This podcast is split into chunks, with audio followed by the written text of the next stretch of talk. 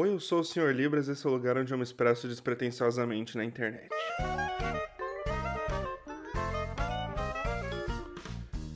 Em junho de 2021 vai sair o mais novo filme da Pixar, Luca, e por conta da estreia eu li um comentário no Letterboxd que dizia: Mal posso esperar para Luca sair e as pessoas ficarem falando que é o melhor filme da Pixar por um mês e depois não falarem mais sobre ele. O que não deixa de ser verdade, mas isso me fez ficar pensando num negócio que eu vejo todo mundo fazendo e até agora eu não tinha decidido oficialmente: meu top 5 filmes da Pixar.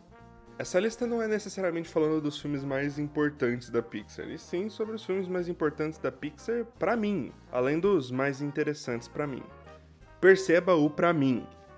Como é pessoal, eu já vou falar aqui que se seu filme favorito não tiver na lista, poxa, o problema é seu. Afinal, a lista é minha. Se tu quer que o seu filme favorito esteja na lista, faça a sua lista, seu animal. Dito isso, Número 5, Ratatouille.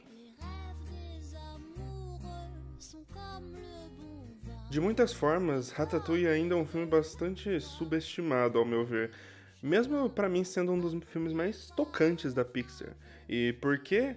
Porque é uma das homenagens mais bonitas sobre a arte no geral, mas a crítica como um todo. Claro que a homenageada nesse caso é a gastronomia, mas é uma história temporal no que se diz respeito a qualquer outra das artes: cinema, música, teatro.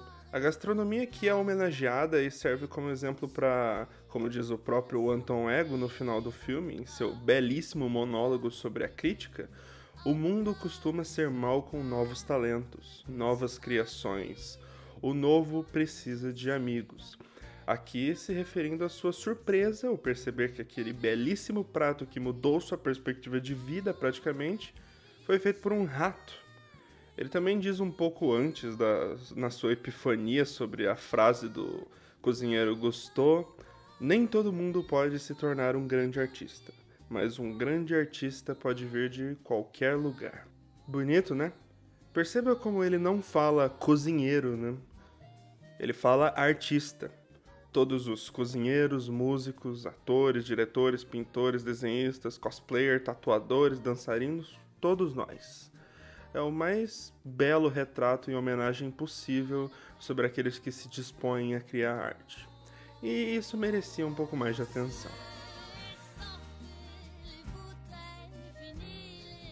Número 4, Wally.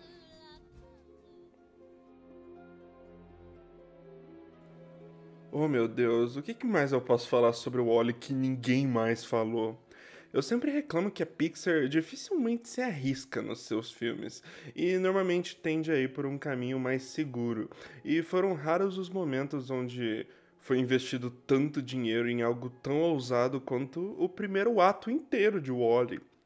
O filme inteiro, na verdade, mas principalmente o primeiro ato. O que sempre me incomodou nas animações aqui no Ocidente é que a gente raramente tem um break de verdade para desenvolver os sentimentos do personagem. Eu não estou falando de um momento triste, eu estou falando de um momento introspectivo. Um momento onde a gente está desenvolvendo sentimentos acima da história.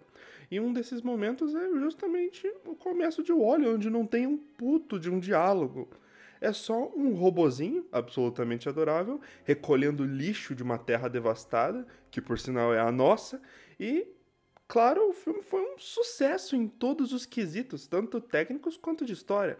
Porra, o Wally é lindo e ainda tem uma lição importante para adultos e para crianças, mas para mim o ouro tá nessa primeira hora de filme onde a gente acompanha lúdica e silenciosamente esse, esse robozinho se apaixonando pela cultura humana.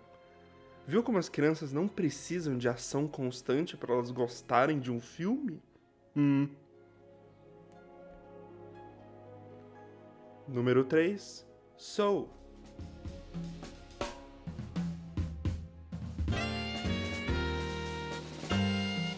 Soul foi um filme lindo. E eu fiz um programa inteiro sobre esse filme porque ele foi genuinamente surpreendente. Eu nunca pensei que a Pixar arriscaria conceitos metafísicos como a pré e a pós-vida, mas esses questionamentos tão interessantes que o filme propositalmente não fala muito sobre para não ofender nenhuma religião, mas trabalha de forma tão bonita e sensível que você fica mesmerizado do começo ao fim. Soul não é um daqueles casos onde as pessoas iam falar por um mês e depois iam se esquecer. Mas é um filme bem diferente da Pixar, do padrão Pixar. Praticamente um filme de adultos fantasiados da fofura inocente e morna que só a Pixar consegue alcançar. Quase sempre. Eu genuinamente amo esse filme e eu espero que ele continue sendo amado pelos anos a seguir. Número 2, Toy Story 2.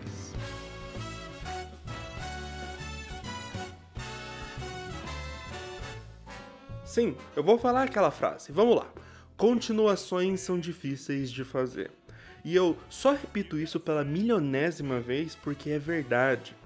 Ela tem um trabalho de ser tão interessante e divertida quanto o anterior, que expanda mais o universo criado pelo anterior e que tenham personagens novos além dos já apresentados no seu antecessor é difícil. E Toy Story 2 é o caso onde tudo isso é alcançado com estilo, até superando o seu antecessor.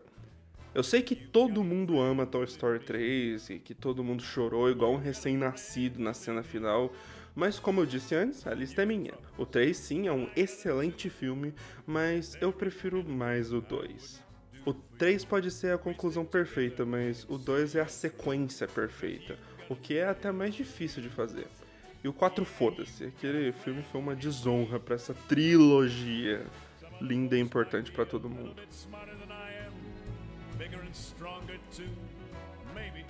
Número 1. Um, Os Incríveis.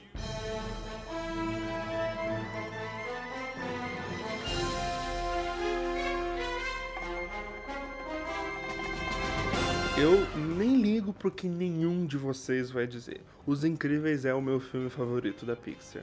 Não só tem a melhor trilha sonora, composta pelo fantástico Michael Giacchino, que deveria ter concorrido ao Oscar por essa trilha também, além de Up, mas também é o primeiro filme animado da Pixar não com insetos ou brinquedos caricatos, mas com pessoas, com seres humanos.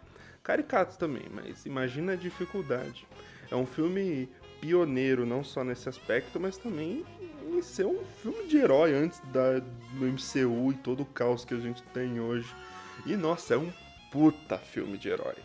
Isso além de simular com louvor a estética dos anos 60, tanto para jornais, na arquitetura, nas roupas e, porra, nessa música spy jazz maravilhosa.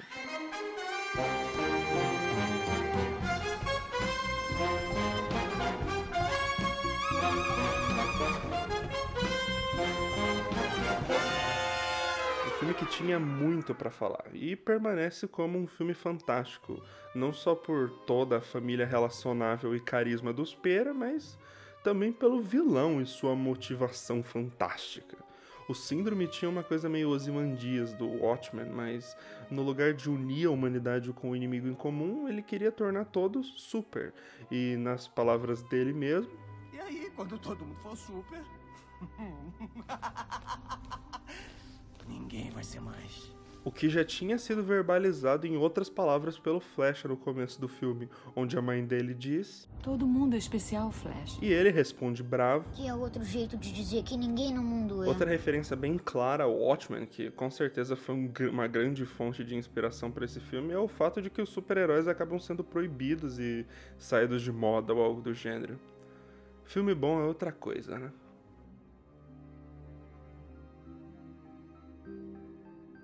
Bom, é isso. Eu gosto bastante da Pixar e aqui foram meus filmes prediletos do estúdio.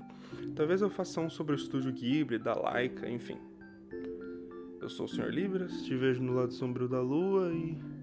Não é voar, é cair com estilo.